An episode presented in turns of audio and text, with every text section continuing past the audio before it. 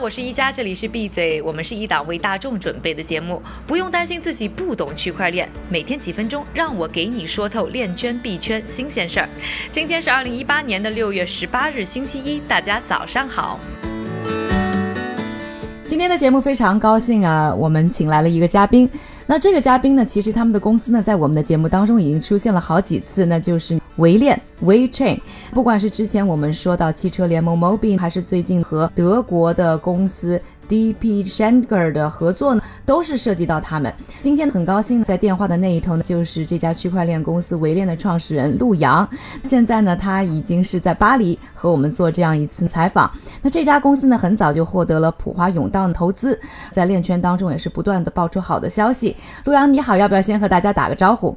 好的，大家这个我也不知道说什么时间好了，因为我这里的话是下午三点三十五分。嗯，我们其实节目当中已经提到了维链好几次，那能不能和大家简单的介绍一下维链？呃，维链呢是一个开放式的公链平台，呃，未来在维链的平台上呢，可以有是针对不同的企业或者个人，呃，在上面去开发各自的呃分布式的区块链应用，啊为主的这么一个公有链平台。但我知道啊，维链其实一开始的话做的是一个联盟链，那能解释一下这个联盟链和公链的区别吗？然后为什么你们现在决定要转移到公链上？呃，其实所有的区块链网络呢，一般来说分为三种，一种呢是私有链，私有链的意思呢，基本上就是说它所有的节点是由一方去控制的，可能是一家公司或者是某一个个人。第二种叫联盟链，联盟链呢，其实由各个联盟的成员组成，它有一定的局限性，但是比私链呢，它的参与者会更多。呃，比如说之前维链的，呃，上一个版本的区块链系统呢，就是跟我们的几个合作伙伴以及我们的客户，呃，在一起组成的这么一个联盟链，大家共同来维护这个网络。但是这个网络呢，它并不是开源的，也不是开放式的，也就意味着说，有任何的其他参与者想要加入到这个联盟链的时候呢。必须得到某一种认可。那第三种呢，就是大家所熟知的公链。公链呢，一般都是开源系统，然后呢，任何人可以随时加入，也可以随时退出。呃，公链呢，我觉得它的开放性、灵活性会更高。其实这个也比较符合真正区块链的意义。区块链就是这么一个呃开源特性的技术，然后可以让更多的人按照自己的意愿参与进来。在我们过去做的两三年里边呢。联盟链的形式存在，帮不同的企业呢去提供服务。在这个过程中呢，其实我们一直遵循了我们之前一开始创业的时候的一个思路，就是我们希望把区块链这个非常伟大的技术转化为一些实际的应用。那在这个过程中呢，其实我们在一七年初期的时候，呃，就有两个发现吧。第一个发现呢，就是说，呃，在联盟链或者私链上去做呢，有点像。呃，互联网初期的那种局域网方面的工作，啊，它有一定的连接性，但是呢，它的天花板也比较低。那未来呢，应该是一个互联网的天下，那么就是未来应该是一个公链的天下。呃，并不代表说未来的世界不存在除了公链之外的其他的区块链系统，但是各种不同的应用呢，它的最大的发展空间呢是跟公链相关的。所以在这样的一个基础上呢，我们考虑把。伪链的这个区块链的升级为公链，那我还有一个事情非常好奇啊，就是我觉得最近好像你们和这个物流的关系非常的强，刚刚是和德国的这个物流供应商德铁信可有开发了一个 DApp，呃，另外的话，好像在 Twitter 上看到你说到跟 DHL 好像也跟你们有一些合作的意向，就是为什么这个物流这件事情会变成了一个特别好的技术落地的一个切入点？怎么我们可以用区块链的技术来改变物流的产业呢？为什么物流行业跟区块链的结合点会比较高呢？其实我觉得这个也是符合区块链技术和物流这个行业本身一些特点的一些结合。就物流，我们一直把它称为现代企业的一种生命线，啊，就是说现代企业在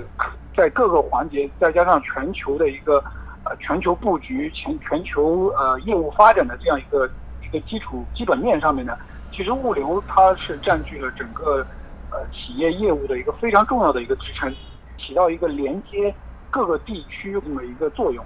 那么其实呢，就是说物流行业呢，在很多时候它涉及了，基本上会呃承载了整个产品的一个生命周期啊，从生产，从甚至从原材料供应到生产，到不同的经销商，到零售商，甚至到最终客户手端，啊，所以整个物流其实涉及的跟这个产品的涉及面是非常非常紧密的。在区块链这个事情上来说呢，其实也是这样，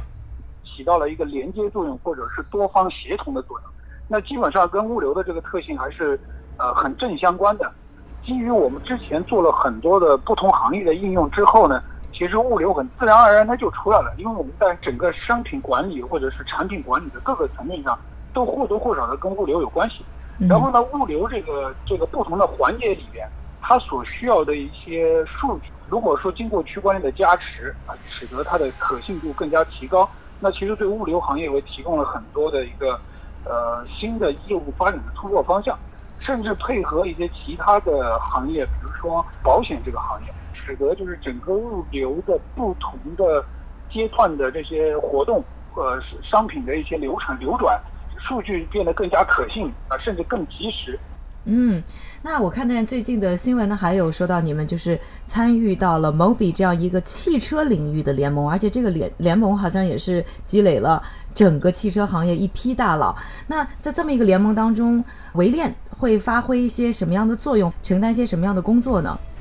嗯，其实我觉得呢，就是维链在 Mobi 这个行业里面啊，应该是一个领导者的作用。为什么？因为感谢一加有关这次一加和维链创始人深度的完整对话内容，我们会整理成微信文章，在明天的创业美国公众号上和大家分享，希望大家不要错过。下面呢，由我韭菜哥为大家播送一组链圈和币圈的快讯。首先啊，一加在《区块链之心》系列纪录片中采访过的风投家亿万富翁 Tim Draper 一直都很支持比特币和区块链。最近啊，他又放话说，比特币将在2022年升值至25万美元。第二条快讯，区块链即将在非洲土地上生根发芽。不久前，非洲最大的金融和保险公司的首席执行官表示，他们刚刚成立了一个研发区块链、人工智能和大数据的创新团队，未来打算在整个非洲市场开展业务。第三条快讯，韭菜哥啊，上周在短新闻里提到过重庆市准备组建区块链数字货币交易所的消息。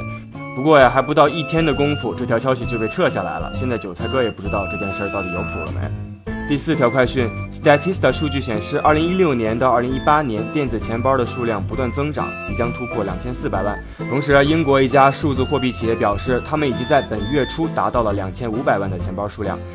哎，啥也不说了，谁不是为了挣点钱呢？韭菜我这就弄钱包去了。最后再给大家来说说币价走势。根据 Coin Market Cap 的数据，截至北京时间六月十八日零点的二十四个小时里面，排名前一百的数字货币普遍的略微下滑。不过涨势比较喜人的是 Dropio 币上涨超过百分之十五，这是一个为用户提供加密货币分析的平台。感谢韭菜为大家整理的快讯和币价的走势，我是一加，谢谢各位的收听，明天我们再一起继续闭嘴。